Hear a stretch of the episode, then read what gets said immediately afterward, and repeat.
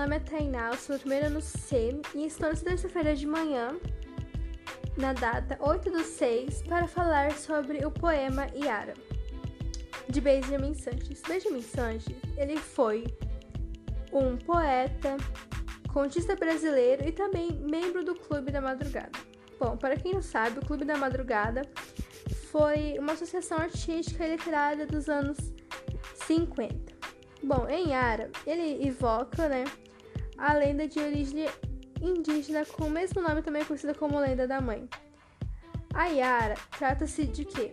De uma criatura aquática bem semelhante a uma sereia, porém muito, muito bela. Desde a lenda original até o poema do contista, né, do poeta, é, a Yara sempre chama, chama e sempre chama muita atenção com sua beleza, levando assim aos homens encantados por ela sendo afundados até o fundo do rio. Bom, nisso o eu lírico, né, ele recorda o momento em que foi agraciado com a visão da Yara nas águas do rio. A imagem, ela parte das crenças regional, regionais com as quais cresceu e que ficou gravada na sua memória. E mesmo tendo sobrevivido para contar a história, o sujeito permaneceu sob efeito da entidade abraço à sua sombra. Bom, nesse poema ele descreve, né, como eu disse, o momento em que ele foi agraciado com a visão da Yara nas águas do rio.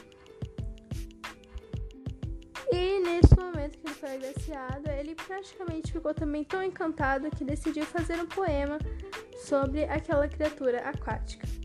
Então eu vou ler aqui agora o que ele falou e escreveu sobre essa criatura semelhante a uma sereia. E Ara surgiu do leito do rio sem margens, cantando a serenata do silêncio do mar de desejos que a pele esconde exerçando o corpo inviolável. Banhando-se no sol da estranha tarde, cabelo aos pés, mulher completamente. Tatuou nas retinas dos meus olhos a forma perfeita da tez morena. Com a lâmina dos raios penetrantes arando fortemente as minhas carnes, espalhou sementes de dor e espanto. Deixando-me abraçado à sua sombra, desceu no hálito da boca da argila e ali adormeceu profundamente. Bom, isso foi o que o poeta Benjamin Sanches escreveu sobre aquele momento.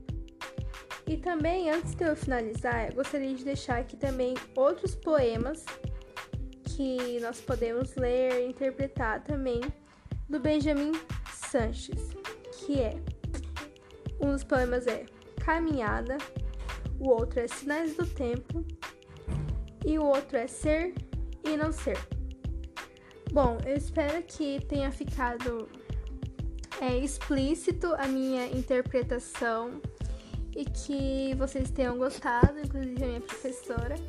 E se tiver algum erro, já me perdoem por isso, porque é um dos primeiros podcasts que eu estou fazendo, então caso haja algum erro, me perdoem. Mas é isso. Beijos, tchau!